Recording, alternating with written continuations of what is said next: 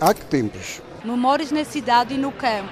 Há que tempos? Os dias das lojas antigas na Madeira. Há que tempos? Vivências para recordar e ouvir na rádio. Antena 1.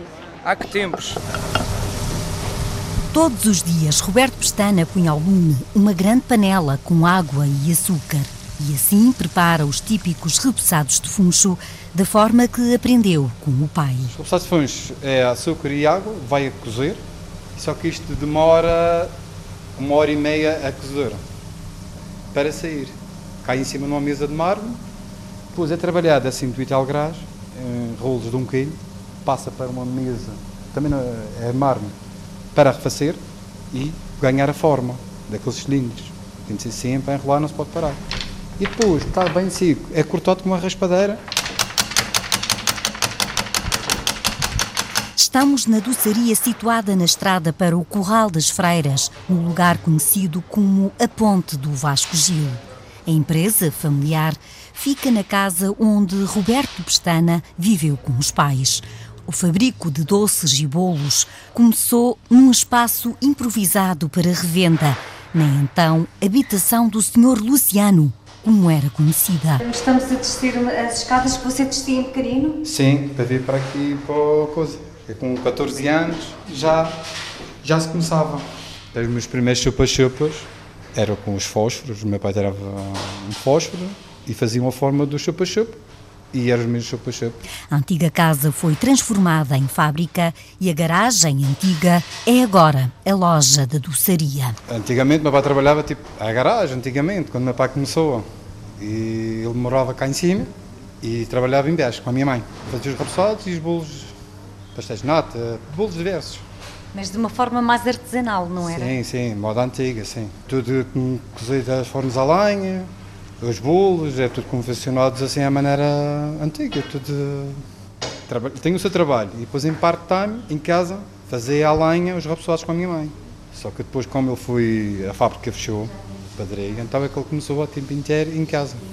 Mas aí já, já não fazia a lenha, já fazia a gás, os repousados. O meu pai levantava-se sempre às três da manhã para começar a pastelaria, tinha de ser cedo, então. E para fazer, a gente tinha uma média de 5, 6 mil bolos.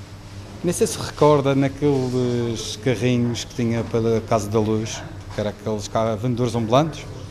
Nós é como fornecias aqueles bolos. Roberto Pestana é o pasteleiro, trabalha na pequena fábrica com o cunhado. A esposa fica na loja e o filho, Diogo Pestana, por vezes também ajuda. Ali a parte de a produção dos repousados é mais difícil, mas o embalamento, eu sei tudo. Na loja, mesmo a vender agora, quando eu venho de férias, que eu estou a estudar no continente, mas quando eu venho de férias, pronto, venho aqui ajudar o, a família. Na loja estão à venda os doces confeccionados com os repousados de vários sabores. Temos o de castanha, temos o de limão, o de gengibre, está agora na moda, tem o de tangerina, temos morango, temos neste momento à volta de 12 sabores. A família também produz broas e bolos de mel. Alguns bolos têm a forma do mapa da madeira e de um coração.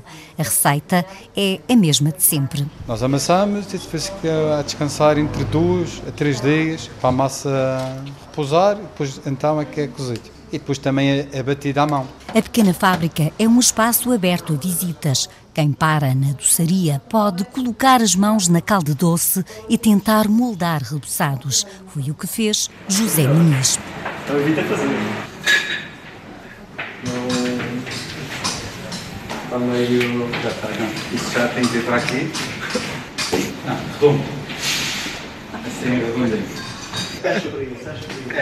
A fábrica que disponibiliza que quem, quem chega aqui poder ver, experimentar e também mesmo tocar na. experimentar como é que funciona a fabricação do, dos produtos. Como é que foi a experiência de tentar fazer repousados de funcho? Olha, foi super engraçado. Já consumo repousados de funcho desde criança, mas nunca tinha tido a oportunidade de ter esta proximidade, de vê-los, de cheirar, de tocar, sentir. Mas é difícil, não é? É, tem, tem que engloba alguma técnica e andei aqui a tentar enrolar para fazer o formato do, dos repousados e é diferente.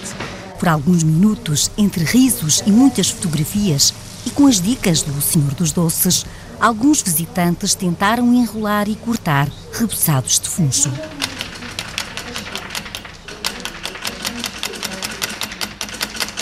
Um trabalho de Celina Faria com pós-produção áudio de Paulo Reis e gravação de José Manuel Cabral.